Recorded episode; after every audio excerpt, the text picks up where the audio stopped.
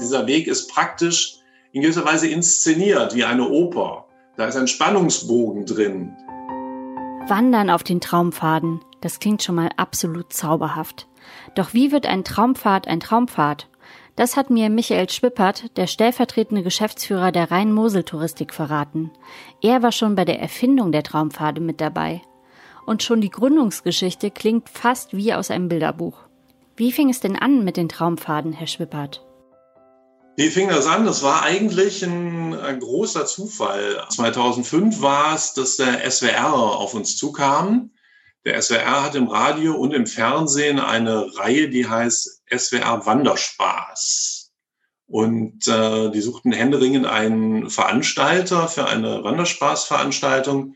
Da ist einer abgesprungen und wir haben dort zugesagt. 2005 eine Woche mit jeweils 1000 Personen jeden Tag zu wandern in unterschiedlichen Bereichen des Landkreises Main-Koblenz. Das Ganze aufgenommen vom Radio und vom Fernsehen und das Ganze untermalt mit äh, Stars von SWR 4. Das war damals Heintje, Chris Roberts, Toni Marshall oder die Wildecker Herzbuben oder Chris Robert. Ich weiß gar nicht, ob Ihnen die Namen was sagen. Ja, teilweise. Ähm, Heintje und Wildecker Herz. Der, der Schlagerszene. Ja, und das haben wir dann gemacht und haben im September bei bestem Wetter eine Woche lang sind wir gewandert, jeden Tag um die 10, 15 Kilometer mit rund 1000 Menschen, sind mittags eingekehrt und abends haben wir auf Dorfplätzen gefeiert. Die Stars haben gesungen und es war einfach toll. So eine sehr lustige und wirklich tolle Veranstaltung so hat man festgestellt, wir haben gemeinsam mit dem Eifelverein damals Routen entwickelt für diesen Wanderspaß, die extra noch ausgeschildert. Und das war eine rundum tolle Sache bei bestem Wetter und alle hatten Spaß und es war einfach super. Super, super, super. Und äh, ja, und diese Routen haben wir ausgeschildert, haben ein eigenes Buch zugemacht. Und im gleichen Jahr, 2005, ist der Rotersteig, nee, nicht der Rotersteig, der Rheinsteig geboren. Mhm ist der Einsteig äh, realisiert worden, damals durch das Deutsche Wanderinstitut, Dr. Rainer Brämer, praktisch der deutsche Wanderpapst. Der hat den Rheinsteig entwickelt, Premium-Wandern der Neuzeit seiner Zeit und äh, ja, und all das hat uns dann in die Überlegung gebracht, Mensch, soll das, macht es nicht Sinn, dass wir uns auch äh, wandertechnisch weiterentwickeln? Zur damaligen Zeit hatten wir wandertechnisch nur, ähm, nur in Anführungsstrichen den Eifelverein, der verschiedene Eifelvereinswege hatte.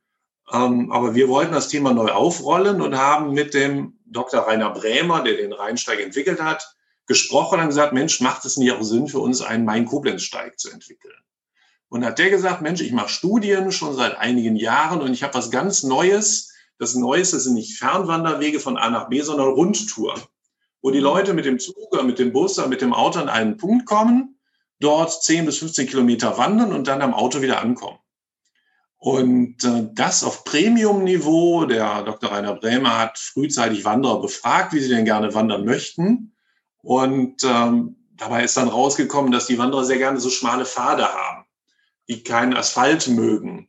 Dass es eine abwechslungsreiche Wanderung sein muss. Das heißt, ich wandere nicht nur eine Stunde durch den Wald, sondern ich brauche unterschiedliche Landschaftstypen. Am Fluss vorbei, durch eine Schlucht, an der Burg vorbei mit tollen Aussichten.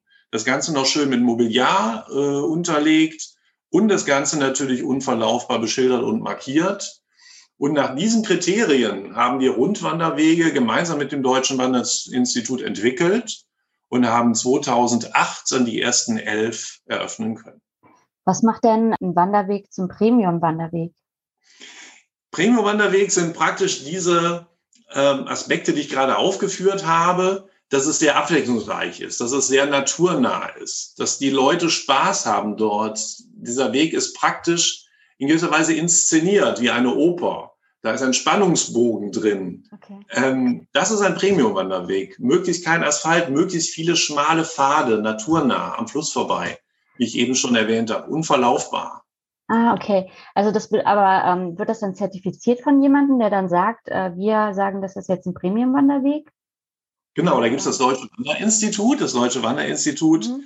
ähm, zertifiziert diese Wege, da werden Punkte erreicht. Mhm. Man braucht mindestens 50 Punkte, um ein Wanderweg zu sein. Viele Punkte oder viele Wege erreichen das nicht. Oder zur damaligen Zeit war es so, man brauchte nur 40 Punkte. Wir haben von uns aus gesagt, wir brauchen mindestens 50, um ein Traumfahrt zu werden. Und die meisten Wege von uns haben 60, 70, 80 Punkte, ähm, die von einer neutralen Organisation überprüft werden.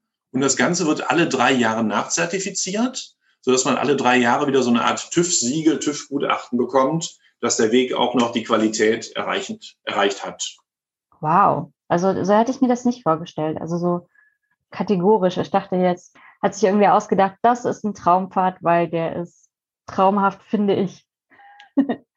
also der Name, der Name ist traumhaft. Also da ist uns, glaube ich, mit dem Namen ist uns äh, Sechs am Lotto gelungen. Ja. Wir hatten verschiedene Namen zur Auswahl damals im Entscheidungsprozess 2006, 2007. Haben sie auf Traumpfade geeinigt und ich denke, das war wirklich ein Top-Name.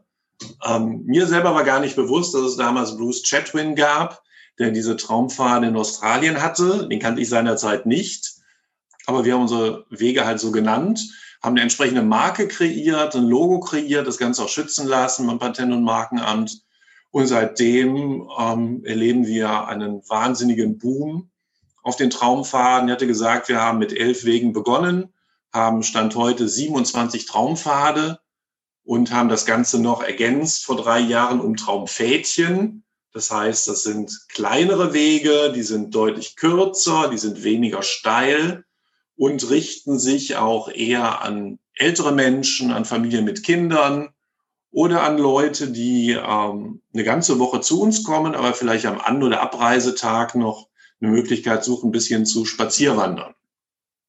Ah, okay. Und von denen haben wir 14 jetzt realisiert, sodass wir in Summe 41 Wege haben mit mehr als 400 Kilometern Länge. Und ich denke, das ist schon ein sehr großes, tolles Netz, sowohl am Rhein, an der Mosel und in der Eifel. Weil Sie das gerade eben gesagt haben, mit dem, ähm, da ist Ihnen absoluter Kuh gelungen mit dem Namen. Ich habe äh, das ein bisschen ergoogelt und man findet wirklich Beiträge auch aus Österreich und von überall, äh, die auf diese, also österreichischen Medien, die auf diese Traumpfade verweisen. Also warum meinen Sie, ist das so ein Erfolgskonzept geworden? Der Landkreis Mayen-Koblenz hat drei verschiedene Landschaftselemente. Bisschen Rhein, bisschen Mosel, bisschen Eifel. Und das war früher in der Vermarktung des Landkreises relativ schwierig. Und über diese Wanderwege, über diese Traumpfade haben wir jetzt etwas Gemeinsames, was ah, okay. wir im Landkreis Mayen-Koblenz präsentieren können und das Tolle ist, äh, dass wir diese unterschiedlichen Landschaftstypen haben auf relativ kleinem Raum. Sie können beispielsweise montags in der Eifel wandern, wo Sie durch die Wacholderheiden wandern oder durch Vulkane. Sie können am nächsten Tag an der Mosel wandern, wo Sie die steilen Weinberge haben, den tollen Riesling und die entsprechenden Landschaften. Und Sie wandern am nächsten Tag am Rhein durch die Rheinromantik zum Beispiel, am Königsstuhl vorbei, äh, an der Marksburg vorbei und sonstigen Dingen. Also ich glaube, diese, diese, dieses, äh, dieser Reichtum an unterschiedlichen Elementen auf kleinem Raum, das gemeinsam mit supergeilen Wegen, die wirklich qualitativ hochwertig sind, die super mhm. gepflegt sind, in gutem Zustand sind und das Ganze vernünftig vermarktet. Wir haben relativ viel Geld ins Marketing gesteckt, wir haben auch recht gutes Marketing gemacht. Und ich genau das alles äh, hat dazu geführt, dass das Ganze zu einer Erfolgsgeschichte geworden ist. Mhm. Wobei wir, wenn ich das noch ergänzen darf, wir haben gesagt, es reicht nicht, wenn du nur tolle Wege hast, sondern du brauchst noch mehr. Du brauchst eine entsprechende Infrastruktur auch bei den Gastgebern. Okay. Vor dem Hintergrund haben wir vier Millionen Euro in die Hand genommen, um unsere Gastgeber ein bisschen aufzupeppen, in Anführungsstrichen um eine modernere Gastronomie hinzubekommen, um noch mehr Qualität bei den Hotels, bei den Ferienwohnungen zu bekommen und auch mehr Qualität bei den Restaurants oder Straußwirtschaften zu bekommen. Das war uns wichtig. Und das dritte Element sicherlich auch, dass wir auch rund um das Wandern noch Specials anbieten, wie geführte Wanderungen zum Beispiel. Das ist das, was die Leute wollen. Bei uns kriegen Sie eine Vollmondwanderung oder eine Vogelzwitscherwanderung, eine Yoga-Wanderung, eine Single-Wanderung. Egal, was es da gibt, da gibt es mittlerweile auch sehr viele Anbieter, private Anbieter, die damit ihren Lebensunterhalt verdienen, geführte Touren auf den Traumpfaden und Traumpfädchen anzubieten. Darüber hinaus haben wir auch einen Wanderbus und so weiter. Also das ist nicht nur Traumpfade, sondern es ist ein Gesamtpaket mit unterschiedlichen Elementen. Genau, darauf wollte ich noch hinaus, auf diesen Yoga to go und Mondscheinwanderung. Wie wichtig sind denn solche Aktionen? Ich denke, es ist eine unterschiedliche Zielgruppe. Wir machen ja auch Befragungen und wir stellen immer wieder fest, die meisten Leute wandern zu zweit mhm. oder vielleicht im Freundeskreis zu dritt. Alleine wandern relativ wenige Menschen. Und es gibt häufig Leute, die haben halt zu dem aktuellen Tag, wo sie wandern wollen, niemand, der mit ihnen wandern möchte oder möchten ein gewisses Thema auch bewandert haben. Und so gibt es dann Spezialisten, die das machen. Die schließen sich dann solchen größeren Gruppen an, die nachher gemeinsam noch essen gehen und trinken gehen und so, glaube ich, einen, schönen Tag verleben, obwohl die sonst alleine gewandert wären. Mhm. Aber darüber hinaus gibt es natürlich auch Leute, die sich dann zu verschiedenen Themen fortbilden wollen. Wenn wir zum Thema Vulkanismus etwas machen, wenn wir einen Vulkanparkführer dabei haben, oder wenn wir jemanden haben, der über die Blumen entlang des Weges berichtet oder über die Vögel oder was es dort alles gibt. Ähm, mhm. oder ein bisschen Yoga oder rhythmische Sportgymnastik oder was auch immer auf den Traumfaden macht, ist das ein, ein tolles Ding, was, was allen zugutekommt. Ja, ja. Meinen Sie, es hat sich auch so ein bisschen gewandelt die letzten Jahre? Vom, vom Image her? Wir haben festgestellt, dass gerade die Corona-Pandemie ähm, da maßgeblich äh, einen Boom im Bereich Wandern oder Outdoor-Aktivitäten ausgelöst hat. Gerade zu Corona-Zeiten saß man vielleicht in der kleinen Mietwohnung, in der kleinen Eigentumswohnung, hatte vielleicht einen kleinen Balkon, wenn man den überhaupt hatte, war praktisch eingesperrt, hatte sonst nur den Computer und da wollte man raus, da wollte man in die frische Luft. Und genau da sind sehr, sehr viele Menschen auf die Traumpfade gekommen. Wir hatten vor Corona circa im Schnitt 350.000 Wanderer im Jahr auf unseren Wegen. Und ich denke, im Rahmen von Corona sind es bestimmt 600.000. Krass, ja. Ja. Was natürlich dann auch wieder zu Problemen geführt hat, weil es natürlich viel zu viele waren, die dann aus der Stadt in Anführungsstrichen zu uns in den ländlichen Raum kamen, was natürlich zum Teil Probleme aufgeworfen hat. Ja, ich habe schon gelesen, Sie haben auch einen Wanderknigge deswegen äh, publiziert. Wir haben ein Wanderknigge diesbezüglich publiziert mit Manuel Andrak gemeinsam, weil wir natürlich sehr viele neue Wanderer zu uns äh, oder über Corona bekommen haben, ähm, die, glaube ich, ganz neu in dem Thema waren, die nicht wissen, dass man dort Wanderschuhe braucht, die äh, nicht wissen, dass es auf den Traumfahrten keine Mülleimer gibt zum Beispiel.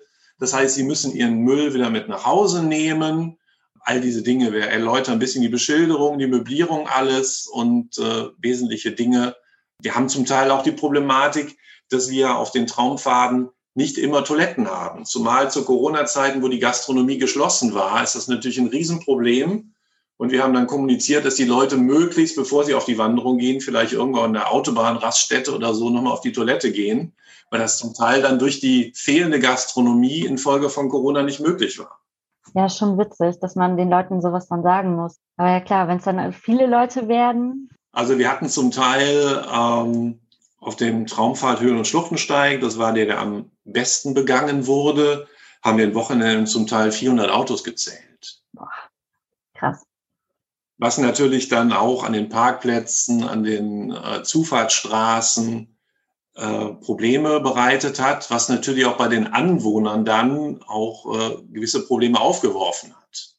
Also da kam dann relativ viel zusammen und wir haben dann aber doch, was ich Corona-konformes Wandern entwickelt, dass wir die Traumpfade sind alle in beide Richtungen ausgeschildert, im Uhrzeigersinn, gegen den Uhrzeigersinn.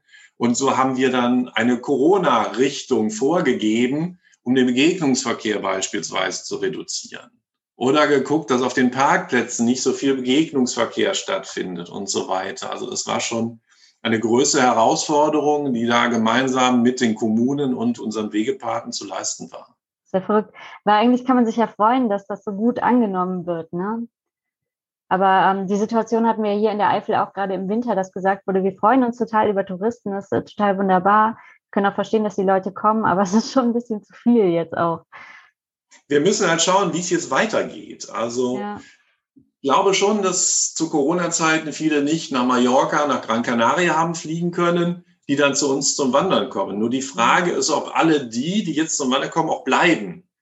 Also meine These ist, dass wir zu den 350.000 Wanderern, die wir vor Corona haben, und Im Rahmen von Corona hatten wir rund 600.000, das vielleicht 150 zusätzliche, beispielsweise 500.000 letztendlich bei uns auf den Traumfaden bleiben. Das ist so meine Theorie, dass sich das ein bisschen halbiert, dass die eine wieder nach Mallorca fahren, aber das andere natürlich auf unseren Wegen erhalten bleiben.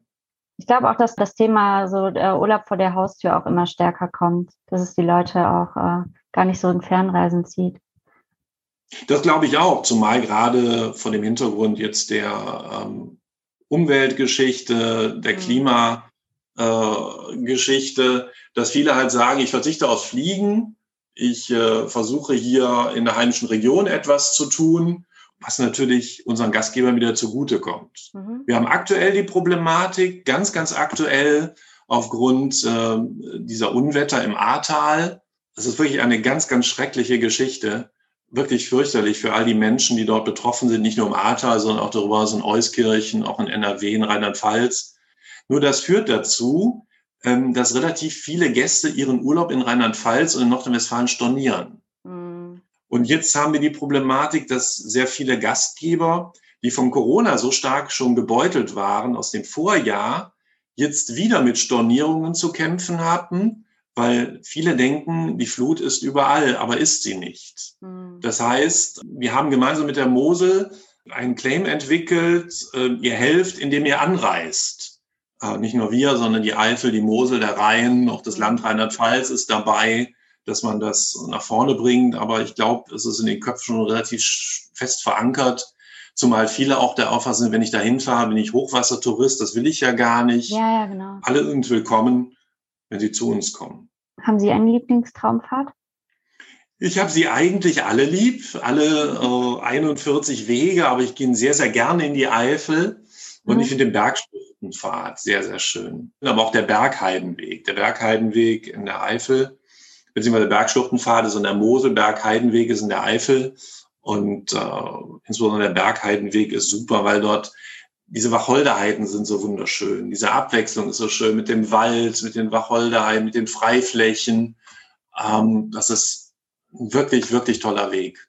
Wenn ich jetzt ein Ort bin und ich denke, boah, hier ist es so schön, ich möchte auch ein Traumfahrt werden. Äh, was müsste man denn dann machen? Oder nehmen Sie gar keine mehr? Also die Anfragen haben wir schon häufiger bekommen. Ja. Wir haben sie aber leider, was heißt leider, wir haben sie alle abschlägig beschieden, weil wir gesagt haben, das ist eine Marke, die es nur im Landkreis Main-Koblenz gibt. Es gab relativ viele benachbarte Landkreise, die dort mitmachen wollten. Haben wir gesagt, nein, machen wir nicht. Gibt mhm. es nur im Landkreis Main-Koblenz. Und darüber hinaus haben wir jetzt mehrere Umsetzungsphasen innerhalb des Landkreises gemacht. Auch bei den Traumfältchen haben wir jetzt Nummer 14 realisiert. Und ich denke, wir haben alle Teilbereiche des Landkreises mittlerweile wandertechnisch erschlossen. Mhm. Und äh, ich glaube, es ist ausreichend. 41 Wege, 400 Kilometer, die müssen es auch nachhaltig pflegen. Mhm. Wir haben ähm, ein Wegemanagement, wir haben zwei professionelle Wegemanager, wir haben 41 Wegepaten, die das Ganze ehrenamtlich äh, aufrechterhalten. Die Kommune leisten einen großen Anteil bei der Herstellung und bei der Pflege der Wege, der Forst. Es mhm. sind so viele beteiligt und das ist alles mit großem Aufwand verbunden. Und vor dem Hintergrund sind 41 Wege auch unseres Erachtens ausreichend. Was sind so die nächsten großen Herausforderungen? Wir haben aktuell zwei Dinge. Das eine ist schon sehr weit vorangeschritten. Wir haben eine Marketingkooperation gesucht mhm. und auch gefunden, nämlich die Premium Wanderwelten. Mhm. Es gibt Leute, die haben alle Wege schon erlaufen. Die sagen, ich habe alle 41 Traumpfade schon gesehen, schon erwandert. Wann kommen die nächsten? Und es kommen keine nächsten. Dann können wir sagen, es gibt Wege in der gleichen Qualität, aber nur in anderen Teilbereichen Deutschlands. Da gibt es mhm. also an der holländischen Grenze die Wasserwanderwelten. Da gibt es am Albtrauf die Traufgänge oder die Teutoschleife im Teutoburger Wald oder auch im Dahner Felsenland gibt es entsprechende Felsenpfade. Das heißt, es ist eine Win-Win-Situation für alle. Okay. Ich glaube, ein zweiter Ansatz, den wir aktuell versuchen umzusetzen, Digitalisierung ist ja ein Riesenthema. Mhm. Digitalisierung, wir sind, was ich Social Media mäßig ganz gut aufgestellt. Wir haben fast 38.000 Abonnenten bei Facebook, wir haben 7.500 bei Instagram. Wir haben eine neue Traumpfade-App, die auch mhm. schon 85.000 Mal downgeloadet wurde. da gibt es da schon eine ganze Menge. Nur wir möchten das Thema Digitalisierung gerne ein bisschen weiter treiben und möchten auch in Richtung digitale Besucherlenkung gehen. Wir haben ja gesagt, dass wir gerade zu Corona unglaublich viele mhm. Massen auf den Traumfaden haben. Und wenn die Leute vorher schon wissen, wie viele Leute aktuell auf dem Traumfahrt A schon unterwegs sind, dass man die frühzeitig informiert ähm, und so eine Art Besuchermanagementsystem entwickelt, um dann überfüllte Wanderwege und zugeparkte Straßen zu vermeiden. Das heißt, es soll eine digitale Technik an dem Wanderweg geben, ja. Ähm, der diese Informationen in Echtzeit an die Gäste ausspielt und einen alternativen Vorschlag macht wie in äh, Rügen oder so, ne? An den Stränden gibt es das auch, diese Ampel, dieses Ampelsystem, wo man dann auch eine App runterladen kann. Ja, und wann startet das? Das ist ja hochinteressant. Also wir haben im Moment so ein Pilotprojekt, was wir auch über die Eifel Tourismus GmbH umsetzen. Mhm. Da gibt es genau dieses System, was Sie gerade gesagt haben, nicht auf Rügen, sondern in St. Peter-Ording gibt es so ein System, mhm. Wo die einzelnen Strandabschnitte gemessen werden und der Besucher die Information erhält, Strandabschnitt A und B ist voll, geh lieber zu Strandabschnitt D. Und dieses gleiche System haben wir aktuell installiert äh, als Pilotprojekt am Traumfahrt Riedener Seeblick. Mhm. Und dort äh, testen wir das Ganze mit dem Ziel, das dann mittelfristig auch über Smart Cities beispielsweise, ein großes Projekt des Landkreises, weiter nach vorne zu bringen. Viel Erfolg an die Traumpfade und Traumpfädchen und vielen, vielen Dank an Michael Schwippert, der stellvertretende Geschäftsführer der Rhein-Mosel-Touristik. Ich habe auf jeden Fall mitgenommen, wie wichtig es ist, vom Benutzer her zu denken. Wie spannend ist es, dass es wissenschaftliche Untersuchungen dazu gibt, was für Wanderwege sich Wanderer wünschen. Mehr Infos zu dem Thema Traumpfade findet ihr unter www.traumpfade.info. Und wenn ihr euch für das Thema Wald interessiert, dann kann ich euch auch zwei Eifel-Podcast-Folgen ans Herz legen. Einmal mit dem Förster Michael Lotze und einen mit der Jägerin Lea Heinen. Diese beiden Podcasts gibt es, wie auch die anderen Podcasts, unter www.eifelpodcast.de und überall, wo es Podcasts gibt. Wenn es euch gefallen hat, schickt den Beitrag doch gerne an eure Freunde und lasst ein Like da. Schreibt mir auch gerne, wenn ihr Lob oder Kritik oder Themenvorschläge habt. Mein Name ist Julia Kunze. Die Musik kommt von Esther Abrami. Bis zum nächsten Mal. Tschüss!